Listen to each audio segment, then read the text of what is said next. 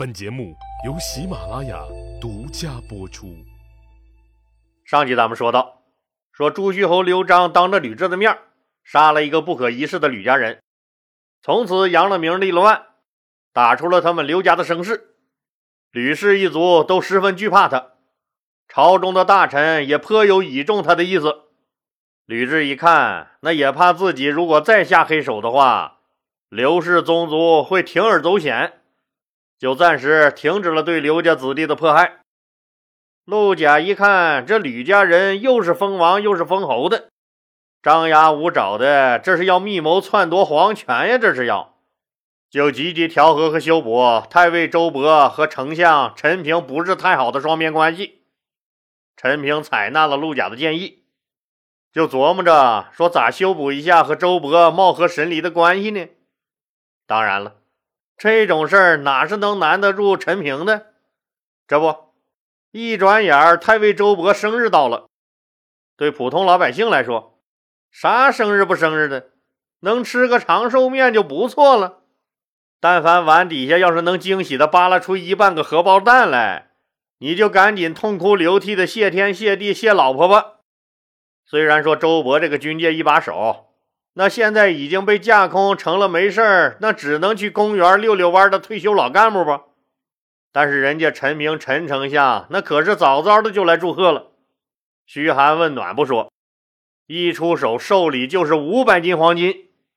周勃一看，这国老级的大干部陈平对自己这么尊重，这也太够意思了。主要还是那五百斤黄金，太阳底下这么一照。那金光灿灿，倍儿有面子。别人要是过生日，要是能有幸请到丞相亲自前来，哪怕就对你说一声：“哎呀，小鬼，不错嘛，生日快乐！”这就已然是天恩了。还期望丞相给你搭点礼，想啥呢你呀？所以说这事儿让周勃确实挺感动。生日过后。周勃在家中专门设宴感谢陈平，俩人谈得很投机。陈平大醉而归，从此俩人说你来我往的交往就多了起来，感情也就越来越深了。俩人说谈完家庭琐事唠完了坊间传闻，自然要扯到国家大事上。周勃是个军人，大老粗，自然没有陈平会伪装。几次谈话下来，陈平就发现了。说周勃极为痛恨这吕雉杀了自己兄弟刘邦的子弟，夺权篡位。谈着谈着，俩人互相之间的试探和戒心都没了，越谈越投机，那越谈越觉得合得来，越谈越觉得那一定得同心协力保住刘邦刘老大的刘氏江山，尽早把这吕氏铲除。当然了，那光有他俩肯定是不行的。那他俩动作一大，吕雉肯定就会发现了。这时候，那个无官一身轻的逍遥翁陆贾就发挥了作用，开始了四处串联。当然了，这个都是在极为秘密的情况下进行的。陆贾以他的伶俐之嘴，在公卿大夫之间四处游说，秘密建立了一个反吕联盟。实际上，那吕氏残害刘氏宗亲，飞扬跋扈。那朝中很多大臣都极为不满，陆贾一来，铁嘴一说，两双手立马就紧紧地握在了一起。鉴于陆贾同志积极发挥余热，取得了让人瞩目的成绩，丞相陈平当然是很开心了，立马兴高采烈地送给陆贾一百个奴婢、五十乘车马和五百万钱作为活动经费。反正陈帅哥现在也不缺钱。陆贾干得更起劲了。陈平、周勃在朝廷讨论重大问题时步调一致的态度，那多少让吕家有了一丝顾忌，不敢再那么嚣张了。这吕哲、吕世之死了以后，吕家人就再没出过什么大彩地，基本上都是依靠吕雉的裙带关系在官场上坐了直升机。既然能耐不大。那野心暂时也就还没膨胀到非要把刘氏打倒、取而代之的地步，他们也怕操之过急，弄不好给自己招来灭顶之灾，就开始了观望，也延缓了作乱的步伐。转眼就到了吕太后八年，也就是公元前一八零年十月份，吕雉封吕通为燕王，封吕通的弟弟吕庄为东平侯。转眼就到了一个节日，上巳节，就是我们俗称的三月三，也就是女儿节。农历的三月份啊，那万物苏醒，生机盎然，一片春意。这一天呢。说，无论是男女老少，也不论是平民百姓还是达官贵人，都会出来散散心。的确，这也是个出来放风的好时机。那身为太后的吕雉，还有一个重要任务，就是为天下苍生祈福。所以一大早，吕雉也照例带着大队人马到渭水去祭祀。回来的路上，吕雉突然看见一只像大黑狗的怪物。猛地朝自己扑了过来，吕雉啊呀一声，下意识的抬手挡脸。就在吕雉胳膊抬起来一刹那，那个黑狗一样的怪物钻进吕雉腋窝就不见了。腋窝都知道是哪儿吧？我们东北叫嘎吱窝。咱们想想，这怎么可能呢？实际上，这就是吕雉的幻觉。吕雉真是被吓坏了。赶紧让人占卜，占卜的结果就是，这是赵王刘如意在闹鬼。反正从此以后吧，吕雉的腋窝就时常疼痛不止，吕雉很是烦恼。进入夏季，那更烦恼的事儿来了，怎么的呢？长江和汉水都不好好的给流，双双改了道泛滥了，大水直接就冲毁了一万多户民房。老百姓流离失所，无家可归了。那个时候，人们比较迷信，说有个天灾异情啥的，都归结为老天爷降下来的惩罚。那惩罚谁呢？这口黑锅，一般人他可背不住啊！哎，你总不能说隔壁老王，那王大爷调戏村头的张寡妇，干了点坏事老天爷就让长江和汉水泛滥，淹了天下老百姓吗？那黑锅只能是皇帝背。小皇帝刘宏才几岁呀？那除了敢偷吃个鸡腿、棒棒糖啥的，那也干不出啥坏事来。吕雉自知罪孽深重，这老天爷的惩罚就是奔着自己来的呀，就赶紧下诏救灾，又大赦天下的囚徒，让犯人都回家洗心革面去吧，死罪免了，活罪放了。同时减免受灾地区的赋税，有的地方直接就把税给免了，什么车贷、房贷的更是一律免了。你看这点啊，吕雉还是挺人性化的吧？不像现在，那啥时候银行都在屁股后面催你还贷款。吕雉还让人请了大和尚、老道士做法事，开道场，护佑天下黎民百姓。反正是一通折腾下来。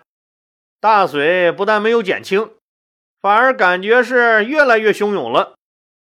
又急又气，再加上嘎吱窝疼个没完的吕雉，这心里可是拔凉拔凉的。到了七月份，身体可就熬不住了。临死前，他最担心的还是怎样巩固吕家的富贵。他下令任命侄子赵王吕禄为上将军，统领北军；梁王吕产统领南军。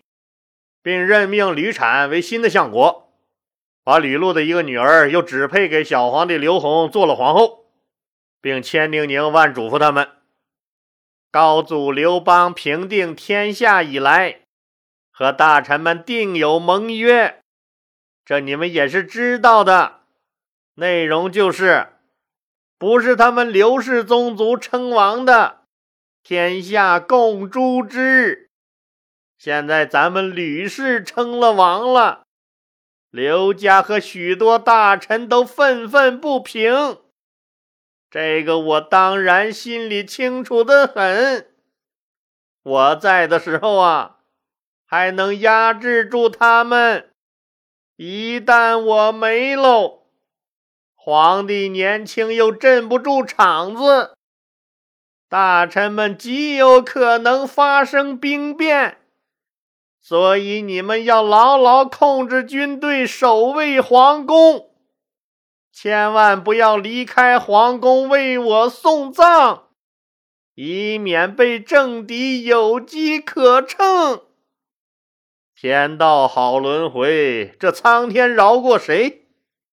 公元前一八零年八月十八日，吕雉病逝于未央宫，终年六十二岁，和汉高祖刘邦合葬在了长陵。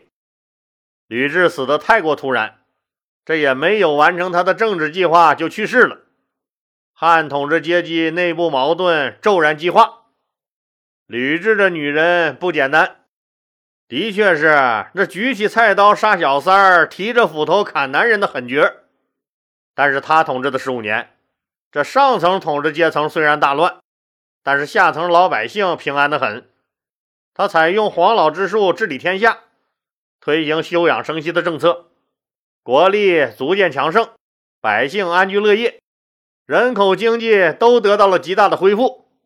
他鼓励农织，不折腾，让人民休养生息。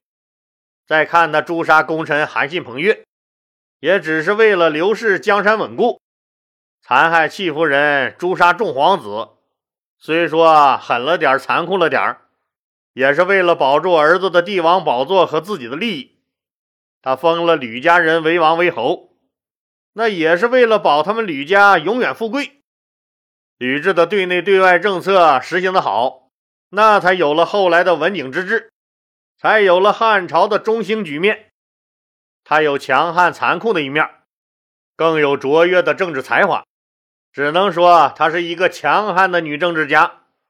可能听友们说了。老李，你是不是对他评价的过高了？想翻案呢？还真不是，也不存在翻不翻案，因为史学家对他执政的能力基本上都是肯定的。至于其他方面嘛，只要您真正站在他的角度上考虑，也就不难理解了。高处不胜寒呢。两个侄儿倒是挺听话，没有给吕雉去送葬。一开始也很好的执行了吕太后的遗命，确实牢牢的把握了西汉的军政大权。西汉功臣们被打压的没有一点动弹的空间。为了把大汉的权力那更加牢牢的掌握在自己手里，野心家吕产和吕禄就准备谋权篡位，杀掉刘家人，自己当皇帝。但是我们知道，吕产和吕禄虽然身处高位。但那都是吕雉宠爱和培植的结果，是依靠裙带关系发的家。本身这哥俩并没有什么过人的本事，就是俩纨绔子弟，有篡位的贼心，却没那个贼胆儿，所以啊，也是犹豫不决。这坏蛋二人组在吕禄家商量来商量去，酒喝了好几坛子，这狠话也撂下了一箩筐。就是下不了立即动手那个决心。吕禄老婆和闺女这端茶倒水的功夫就听明白了，这是要拿老刘家人开刀了。吕禄的这个亲闺女就是朱虚侯刘璋的王后，记得吧？上集咱们就说过，这个吕家王后爱刘璋爱的都不行不行的了。一听说老爸要杀了刘家人，那自己的老公就是刘家人呢，这可咋办？刘璋死了，自己也就不活了，就不顾这是天大的机密，赶紧偷偷跑回家，告诉了刘璋，和他商量怎么办？怎么办？怎么办呀？这可真是农夫山泉有点甜，爱上刘璋吕家璇。刘璋一听，自然也是大吃一惊，安抚住老婆以后。派人连夜快马加鞭，赶紧去齐国报告自己的哥哥齐王刘襄，让刘襄赶紧率兵西进，自己和弟弟刘兴居及众大臣做内应，内外夹击，诛杀吕氏，扶植刘襄做皇帝。齐王刘襄接到弟弟的消息后大喜，那终于可以给老爹报仇了，自己又是刘邦的长子长孙。理应由自己做这个新皇帝，就赶紧招来舅舅四军郎中令祝武、中尉魏博三个心腹，暗中密谋发兵。觉得自己的力量还是有点弱，就把眼睛盯上了老邻居琅琊国。记得老李说过吧？这个琅琊国国王刘哲是刘邦的远房堂兄弟，当年以将军的身份带兵攻打反叛的陈豨，立了大功，被封为英陵侯。后来又娶了吕雉的妹妹吕须的女儿为大老婆，所以吕雉封了他一个琅琊王。齐王刘襄就派自己的郎中令祝武到这个琅琊国去骗这个琅琊王刘哲，说老吕家在京城发动了叛乱，要杀光咱们刘家人。我们齐王请您领导着大家发兵西入关中，诛除吕氏逆贼。琅琊王刘哲一听，这不对劲儿啊！哎，你刘襄咋不领导呢？这么好的事儿，能轮到我？祝武一看刘泽有些怀疑，就接着说：“我们齐王何尝不想领导这次革命啊？可是您知道，他太年轻了，又没带过兵、打过仗，对军事上的事儿更是一窍不通，有心无力呀。大王，您是爷爷辈的。”在高祖时期就以统兵为将，屡立战功，富有军事战争经验和号召力，请大王您光临我们齐国都城临淄，我们齐王自愿把整个齐国都听命于大王您的指挥。琅琊王一想，这确实是天上光机掉个大馅饼砸自己脸上了，果真有这好事齐国可是最大实力最强的诸侯国了。我要是能掌控了齐国，未来灭掉吕家人，我可就是皇帝了。那还不赶紧的？就急着忙慌的收拾了两件换洗衣服，随着祝武就跑去了临淄。可他哪想到，刘襄直接就把他扣留了，胁迫他征发琅琊国的全部兵力，一并由他刘襄自己统领。琅琊王刘哲这才明白。自己被人家刘襄算计了，当时恨得牙都咬碎了。那也没办法，既然事儿已经到了这个地步，只能是赶紧想办法脱身呗。俗话说得好啊，那人老奸马老滑，还真是这个理儿。